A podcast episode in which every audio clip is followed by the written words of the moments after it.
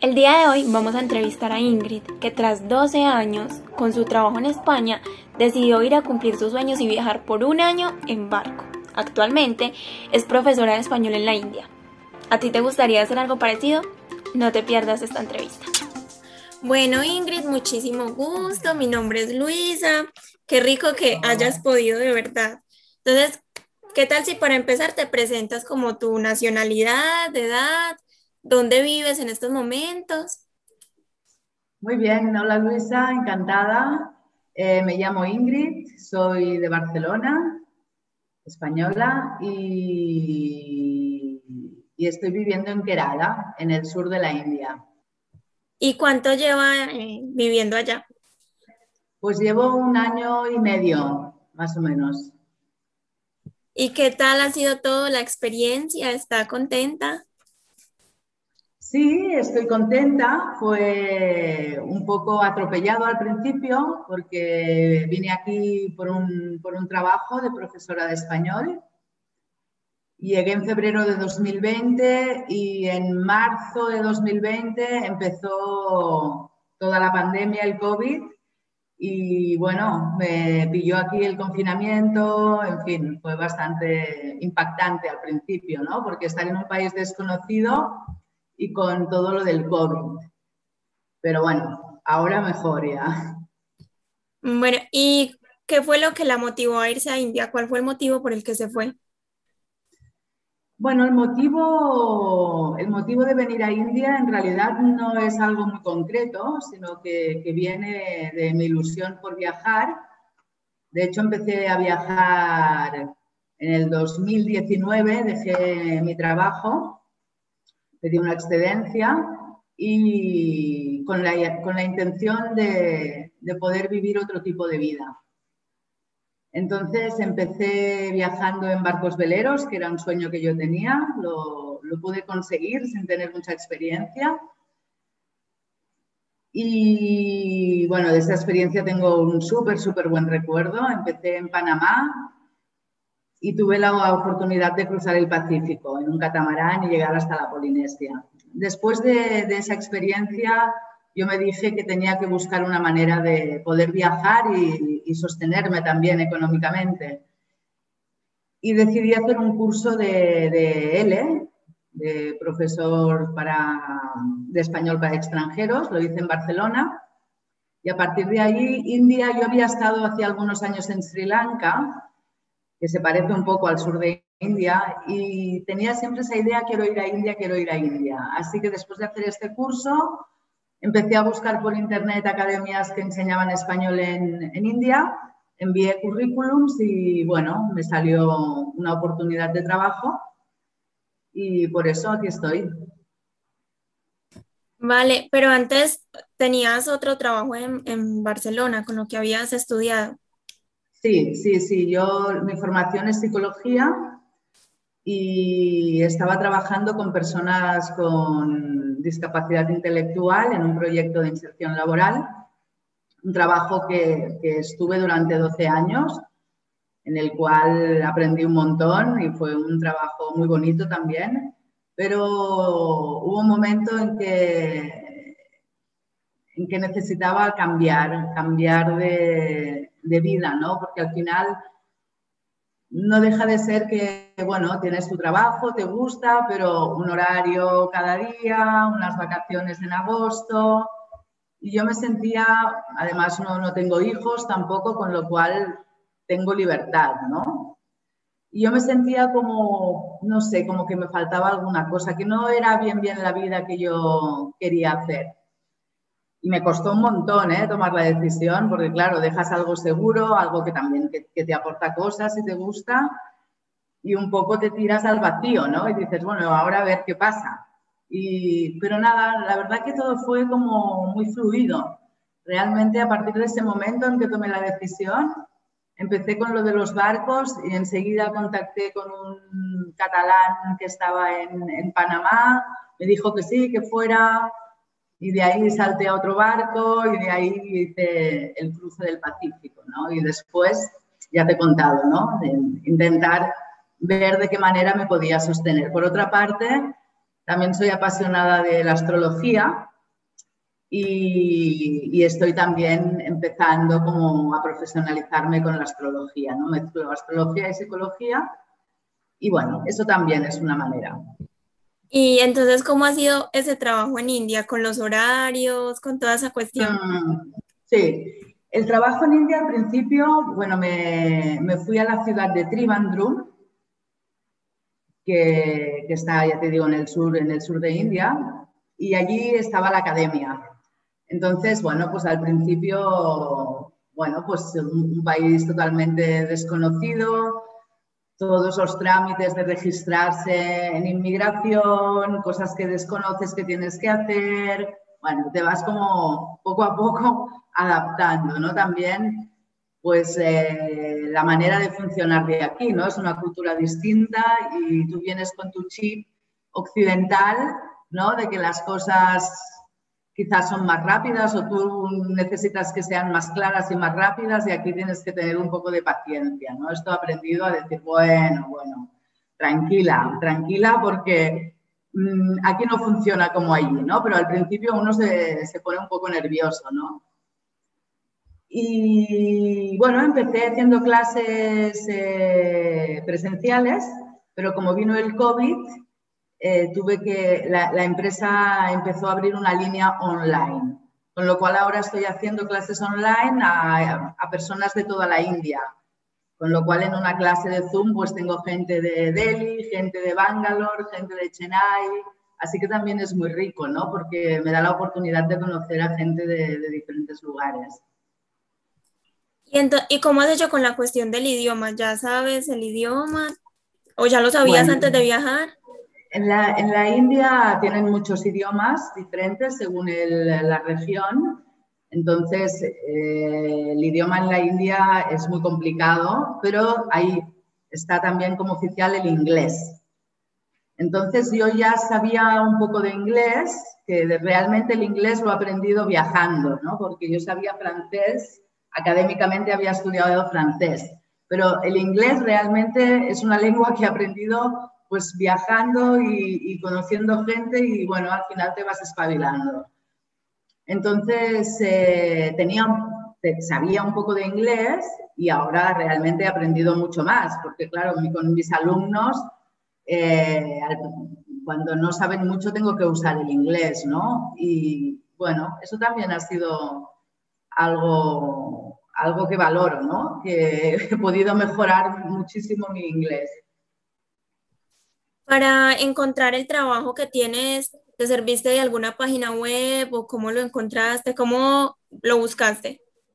No, para encontrar este trabajo simplemente cogí, me puse en el Google y, puse eh, escuelas de español en la India. Y salían varias. Entonces eh, apareció una que me parecía que tenía bastante envergadura y dije voy a escribir aquí y, solo escribía una, ¿eh? realmente. Y en ese momento dio la casualidad de que una profesora que estaba en Trivandrum, que es de Madrid, se iba. Entonces me hicieron una entrevista por videollamada. Después en Zoom tuve que hacer una clase como de prueba. Y bueno, me dijeron que sí. Ellos me tuvieron que hacer el visado de trabajo. Me hicieron el visado de trabajo y, ya está. Así fue, fue un poco, también fue suerte realmente, ¿no? En ese momento encontrar. Además no tenía experiencia yo en eso, había hecho el curso, tengo, tengo experiencia en docencia también, pero no en clases de español. Así que fue un reto y sobre todo también online, porque online tampoco había hecho yo clases online. Así que me encontré de golpe haciendo clases de español online, que no, que era algo, una plataforma que yo desconocía. Y bueno, pero muy bien, la verdad que me he adaptado y, bien. Entonces, eh, todo este proceso del visado, los papeles y todo eso fue con ayuda del trabajo. Sí, claro, el proceso del visado fue con ayuda del, del trabajo, sí, porque Tú para, trabajar en la India tienes que venir con un visado de trabajo y además En el caso que yo quisiera cambiar de trabajo, ese visado que yo tengo ahora no me serviría. No me sirve porque el visado de trabajo que te dan está asociado a la empresa. Con lo cual, en el momento que tú dejas la empresa, ese visado ya no es válido. Si tú quieres cambiar de empleo eh, una vez estás en la India, tienes que volver a España y que esa nueva empresa te haga un nuevo visado de trabajo. Así que es un poco complicado, ¿no? Porque, sí. Vale, y, en esta cuestión de, del costo de vida en la India, el transporte, la comida, la vivienda, ¿es muy costoso vivir en India? Depende de las zonas, porque por lo que yo he visto por los estudiantes y así que me hablan, por ejemplo, Bangalore o Mumbai son zonas más caras que donde yo estoy. Para que te hagas una idea, donde estoy yo, eh, estoy, estoy concretamente en un pueblo que se llama Barcala y estoy en la zona de la playa. Es un pueblo bastante turístico, ahora no, por el COVID, pero con unas playas bastante bonitas, tiene un alcantilado muy, muy bonito también. Y en ese sitio yo estoy pagando por, por, una casa, una planta baja que tiene jardín, dos habitaciones, dos lavabos, cocina. Estoy pagando, te lo digo, en, en euros, ¿no? Porque en rupias, la moneda de aquí son las rupias. Estoy pagando 10.000 rupias, que en euros vienen a ser unos 120 euros. 120 euros. Así que, comparado con España, la vivienda, por lo menos en esta zona, es mucho más barata. Pero, ¿y con lo que trabajas como profesora te alcanza o tú buscas otras alternativas para ingresos? Me alcanzaría, sí, pero tendría que estar para que para que, para que me fuera bien, dijéramos, si pudiera, aparte de pagar la vivienda eh, y la comida, pues hacer más extras, tendría que trabajar bastantes horas. Entonces, claro, yo estoy trabajando con un sueldo de la India, con lo cual lo que me pagan tampoco es mucho.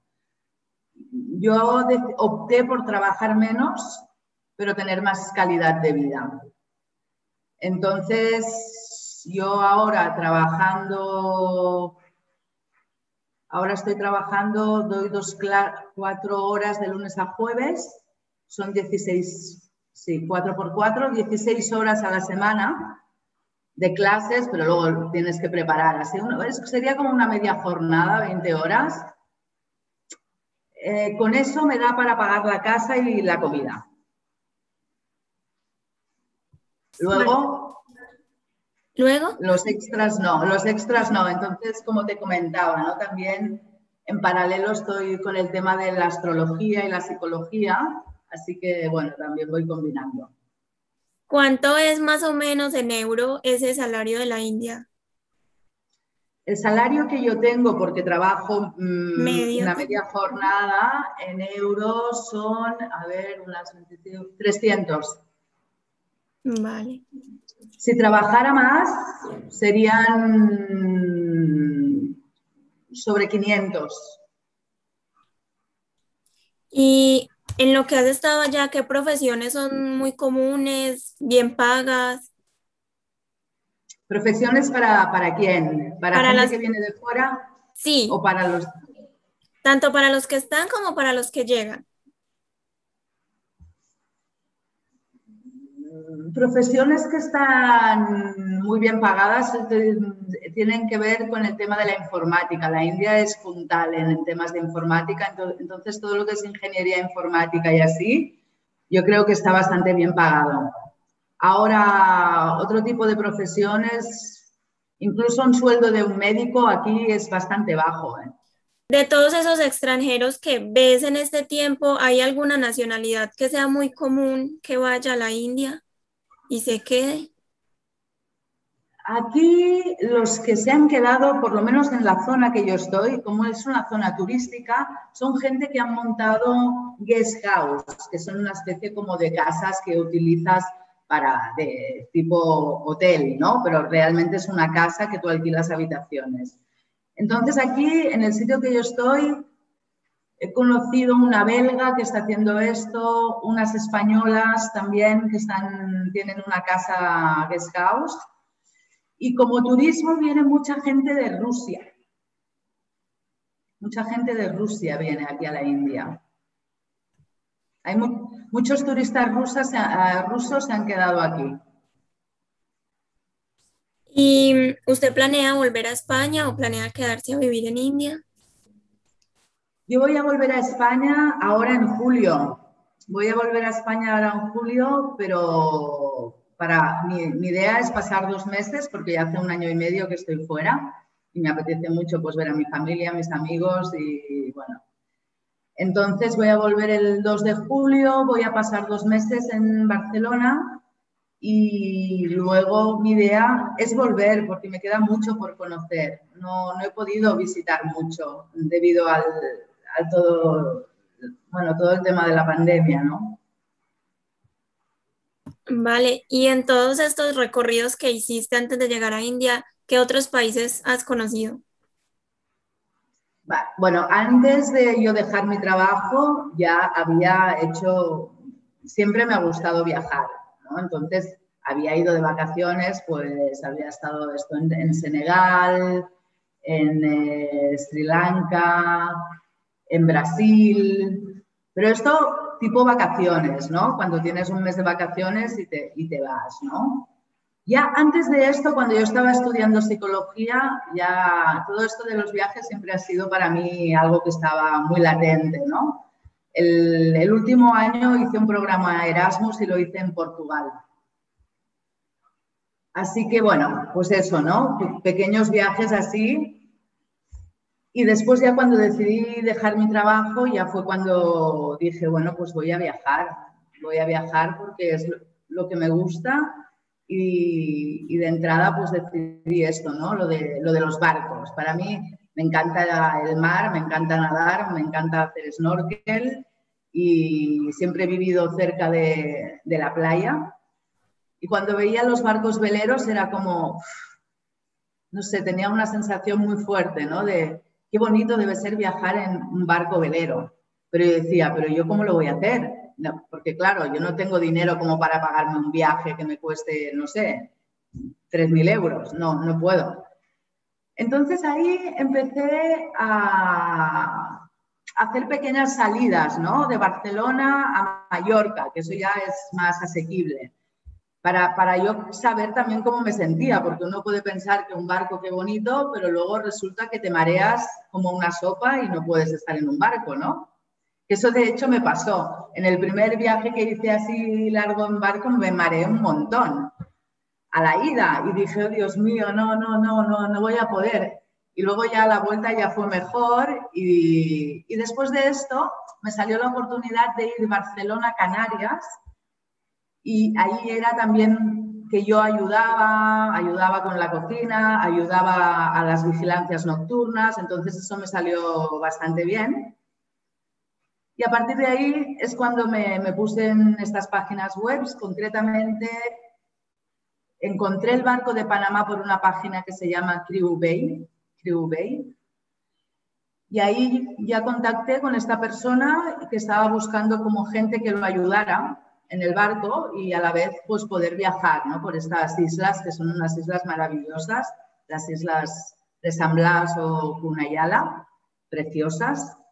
Eso fue una experiencia alucinante porque era, está lleno de islas, entonces el barco, tú fondeas el barco y vas nadando a una isla que no hay nadie, que no hay nadie, que son islas muy pequeñitas y a lo mejor das la vuelta a la isla en, en un minuto, ¿no? Hay otras que son ya más grandes y que hay gente indígena viviendo allí. Está muy bien porque, bueno, no están lejos de Colombia. ¿Te suena? Sí, había leído un poquito el tema. Sí, sí, sí. Entonces, bueno, es muy, fue, fue, muy bonito y pescar, bueno, había gente en el barco que sabía pescar, entonces comer lo que pescábamos, bueno, una vida como muy diferente, ¿no? Para mí, después de, de, llevar 12 años con una rutina, con una vida pues muy estructurada. Así que eso fue muy bonito y después, después de ahí viajé a la Polinesia en, el, en un catamarán, también con este intercambio de ayudar, que éramos tres, el capitán que era brasileño y una chica inglesa y yo, tres personas. Y bueno, la Polinesia también es precioso, es muy bonito, carísimo, es muy caro. Por suerte nosotros teníamos el barco lleno de comida de Panamá que habíamos cargado, porque es muy caro, es extremadamente cara. La comida, el alojamiento, no, no, la Polinesia es preciosa, pero carísima. Después de ahí me fui a Bali, estuve un mes en Bali. Y después de ahí ya regresé a Barcelona, hice este curso y ahora estoy ya en la India y el futuro ya no lo sé. Y entre todo esto que conoció, ¿por qué la India? O sea, ¿por qué eligió India? No lo sé, ya te digo. Mm, estaba en un punto como decir, vale, he hecho este curso, estuve en Sri Lanka, me gustó mucho Sri Lanka. La India siempre me había llamado la atención, también por ser una cultura tan diferente había visto documentales de la India, algo me... Era, bueno, ¿sabes cuando tienes como todo el mundo y dices, bueno, ¿a dónde voy? Y te dejas llevar un poco por una corazonada, ¿no? Fue la India y salió bien, si no, igual hubiera probado otro lugar, no lo sé. ¿Y el choque? realmente, realmente me ha gustado, o sea, es un país que, que, bueno, con todas las diferencias que hay, que son muchas, también tampoco es un país, a veces la India está muy, la gente se piensa, bueno, en la India todo el mundo es muy espiritual, todo el mundo hace yoga, todo el mundo está medio iluminado y no es verdad, eso no, es así, no es así. Hay, hay, situaciones muy duras para la mujer en la India, el, el tema de la mujer, mm, bueno, hay mucho, está, está como años, años, años atrás, ¿no? Pero a la vez sí que es verdad que yo lo que, lo que he sentido ¿no? viviendo aquí es una sensación de no tanta prisa, de no tanto agobio por el futuro, ¿no? de un poco más de calma, un poco más de calma. ¿no? La gente realmente, yo aquí cuando estoy por este pueblo y me encuentro pescadores, me encuentro gente del pueblo, igual tienen súper poco dinero, ¿eh? quiero decir, pero la gente se la ve más en paz, ¿no? De alguna forma, y disfrutando mucho del, día a día. O sea, hoy tengo para comer y es suficiente, mañana ya pensaré qué voy a hacer. ¿No? Y eso contrasta mucho con nuestra cultura, ¿no? Que es tan proyectada al futuro, ¿no? Y qué haré, y claro, y si me quedo sin dinero, eso es un aprendizaje que yo estoy haciendo aquí aquí, bueno, en todo, en todo este trayecto, porque hay un tema de, seguridad económica que, no, que por lo menos a mí me pesa. No sé si a todo el mundo, pero a mí me pesa. Y entonces, claro, estoy viendo que, bueno, que cada vez tenía algo de ahorros, pero voy a menos, a menos, a menos. Y, y que entonces ahora sí que es como decir, bueno, bueno, hay algo de renuncia, ¿no? También en, no todo es maravilloso. Cuando uno hace algo así, tiene sus cosas buenas, pero también hay, renuncias. Hay renuncias a la seguridad, hay renuncias a la comodidad, porque aquí, claro, pues a nivel de las infraestructuras, la misma casa, todo no, no son las infraestructuras que hay en Europa, ¿no? Todo es diferente, la luz se va cada dos por tres. Llueve, no hay luz. Eh, bueno, mil cosas. Vas a comprar y no, y no encuentras todas las variedades de cosas que hay, o por lo menos en un pueblo pequeño. ¿eh? Yo sé, la India hay que ubicarla, porque la India es enorme y tiene, mm, son muchos países a la vez la India. Yo hablo de un pueblo pequeño en el sur de India, ¿no? Y a ti específicamente ese choque cultural, ¿cómo, cómo te adaptaste? ¿Cómo lo tomaste? Pues lo vas aprendiendo, ¿no? Al principio, no sé, una anécdota, por ejemplo, ¿no? Que es como tan básico, pero que te das cuenta de que cómo los códigos culturales son diferentes. Eh, cuando empecé a trabajar, trabajaba con una, con una administrativa india que tenía que, bueno, que claro, porque yo, el, mi inglés no era muy bueno, pero aquí hablan un inglés a lo indio que también tienen un acento muy particular y hasta que no te acostumbras a su acento te cuesta, ¿no? Al principio me costaba entenderla. Y me acuerdo Eh, bueno, llegaba el fin de semana y claro, estábamos, bueno, pues coincidíamos de, lunes a viernes allí en la academia y yo me acerqué a ella para darle dos besos, ¿no? Como, bueno, nos vemos el lunes. Y, su cara fue como de, se, se, tiró para atrás, como, ¿qué estás haciendo, no? Y ahí, bueno, es una tontería, pero aquí no se dan dos besos la gente para saludarse. Entonces, eh, el, tema de tocarse, es que es como, depende, ¿no? Porque por otra parte, los amigos, chicos entre ellos, van cogidos de la mano o van así, cosa que tampoco eso no pasa en España, ¿no? Pero el tema de la, de, dar los besos y así, pues es como que ella se sintió muy incómoda, ¿no? Entonces entendí, ¿no? Que, pues aquí no se dan los besos, ya está. Son cosas así cotidianas que te van pasando y que, y que, bueno, te pasa una vez y no te pasa dos, ¿no? Porque... ¿Y te has sentido bien recibida como extranjera? ¿Cómo es esa cuestión allá? Sí. sí, bueno, bueno, eso también es muy curioso lo que pasó porque cuando yo llegué a Trivandrum es una ciudad que no hay mucho turismo. Entonces, yo durante los meses que estuve allí no vi a nadie blanco excepto a un italiano que me encontré en la piscina, solo a una persona blanca.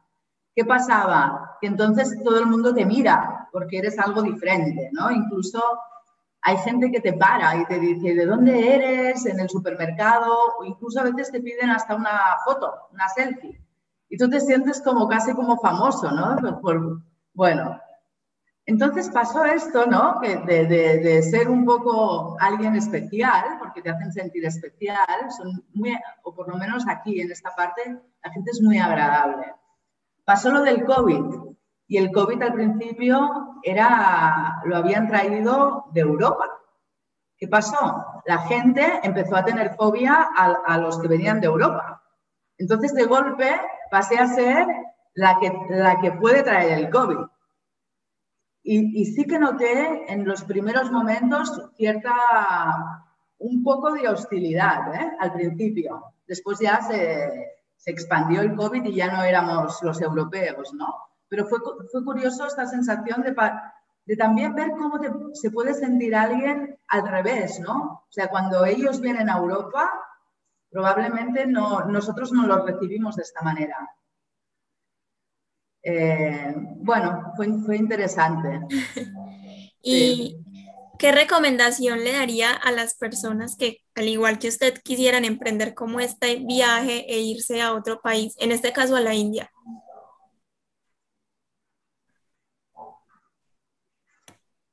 En este, ah, para ir a la India, ¿eh? ¿qué recomendaría para ir? Y personas que se quieran instalar. O, personas que quieran hacer un cambio de vida. Sí, o sea, personas que, que es la idea pues de, de, esto, inspirar a esa gente que quiere hacer ese cambio, ayudarlos. Mm. A ver, yo diría que para hacer un cambio así, no es, o por lo menos en mi caso, hablaré de mi experiencia, no es de la noche a la mañana que un día me desperté y dije, venga, va, dejo el trabajo, lo dejo todo fue algo que fue progresivo, fue algo que se fue gestando, ¿no? Como una inquietud, una necesidad y poco a poco eso va cogiendo forma, forma, y llega un día que ya pesa mucho como para no poder hacer algo con eso. Esa fue mi... ¿Qué pasa? Que luego surgen todos los miedos después, ¿no? ¿Y si no me va bien? ¿Y si, yo qué sé, eh, me pasa algo? ¿Y si mil miedos que te, entran antes de hacer un cambio así, ¿no? Yo creo que la, peor barrera, dijéramos, es el miedo. O por lo menos para mí fue el miedo a todos los y sí, sí, sí, sí, mil y sí, ¿qué puede pasar, ¿no? Pero pienso que cuando realmente eso va cogiendo una forma y se va como uno lo va, lo va sintiendo que tiene que hacer algo con eso, al final pueden, puede más las ganas que el miedo. Y la otra cosa es que realmente nos hacemos muchas más historias de lo que después es, ¿no? Porque realmente después no es tan complicado.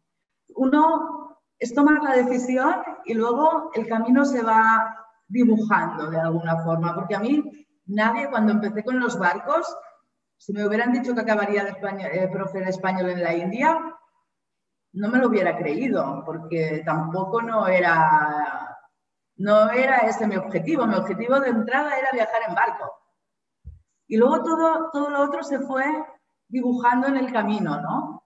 Así que yo creo que lo más importante es empezar y no, y no tener igual la hoja de ruta tan clara, sino por lo menos empezar por algo que sí que sabes que, eso lo quieres.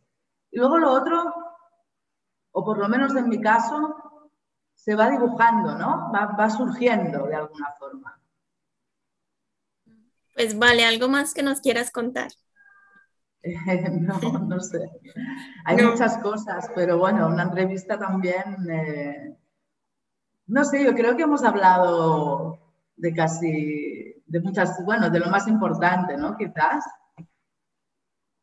Bueno, a mí sí me quedó una duda, es la cuestión de, del transporte allá. El transporte. Sí. El transporte allá, por ejemplo. El transporte allá eh, se usan mucho los rickshaws, que son, aquí se conocen como tuk-tuk. Estas como, como esas medio motos, motos de tres ruedas que están cubiertas, que son cochetitos pequeños.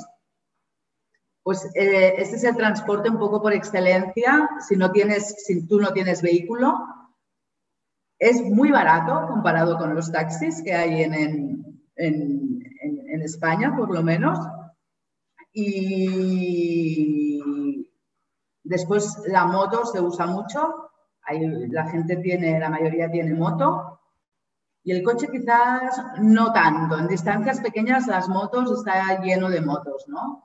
Yo me movía, en la ciudad me movía con estos rickshaws o caminando Sí, autobús no cogí, no cogí autobús. Y aquí en el pueblo donde estoy me compré una bicicleta.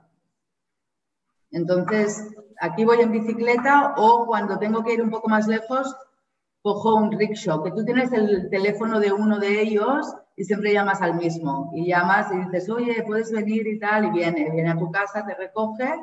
Y bueno, también lo que es divertido es que yo, por ejemplo, cuando voy al pueblo más cercano, ya aprovecho y voy a la farmacia, ya voy a las tiendas que, puedo encontrar más cosas y voy con el mismo. O sea, el mismo ya me acompaña todo el trayecto, me espera, me espera hasta que volvemos, ¿no? Y la cuestión de, de la seguridad, ¿cómo es?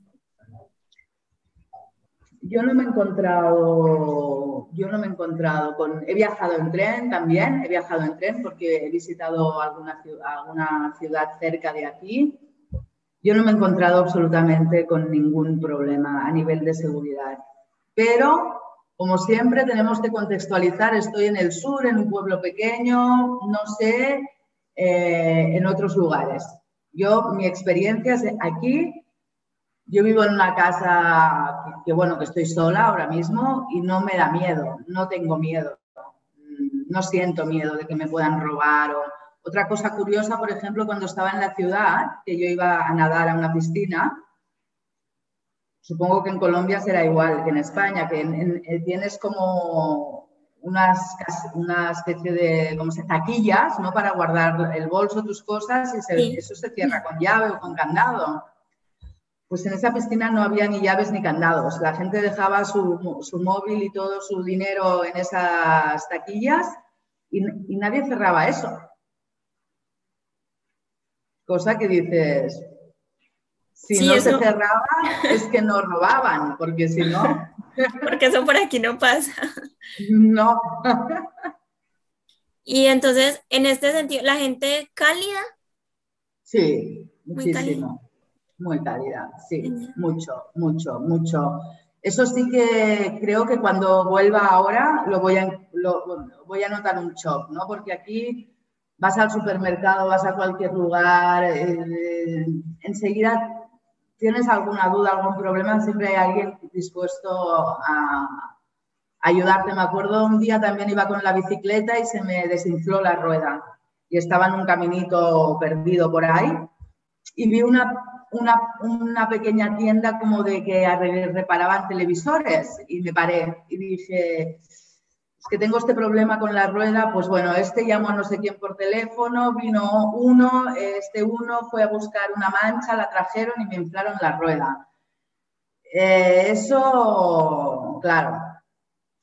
Mm, bueno, eh, son cosas que no son habituales que te pasen ahí, ¿no? Claro, es, es bonito como todo eso. Sí. Bueno, Ingrid, creo que eso sería todo por ahora. Yo espero después volver a hablar contigo. De verdad, muchísimas, muchísimas gracias. Es, muy bonito. Me habías dicho que era algo diferente tu historia y realmente es increíble. Y muchísimas gracias por, por contárnosla, por compartir su experiencia, por sacar el tiempo. De verdad, muchas gracias. No, gracias a ti. ¿Qué hora es ya en la India? Ahora son las siete y cuarto. Vale, vale. Siempre hay mucha diferencia, ¿cierto? Sí, no, con, España no, pero con, Colombia sí. con España son tres horas y media de diferencia. Ah, vale, vale. Bueno, Ingrid, de verdad, muchísimas gracias. Vale, hablamos pronto. Hasta luego, chao. Chao. Para que no te pierdas nuestras próximas entrevistas, síguenos en Instagram y suscríbete a este canal. Si lo que quieres es seguir los pasos de Ingrid, en la descripción te dejamos un enlace y te enseñamos cómo. Hasta la próxima.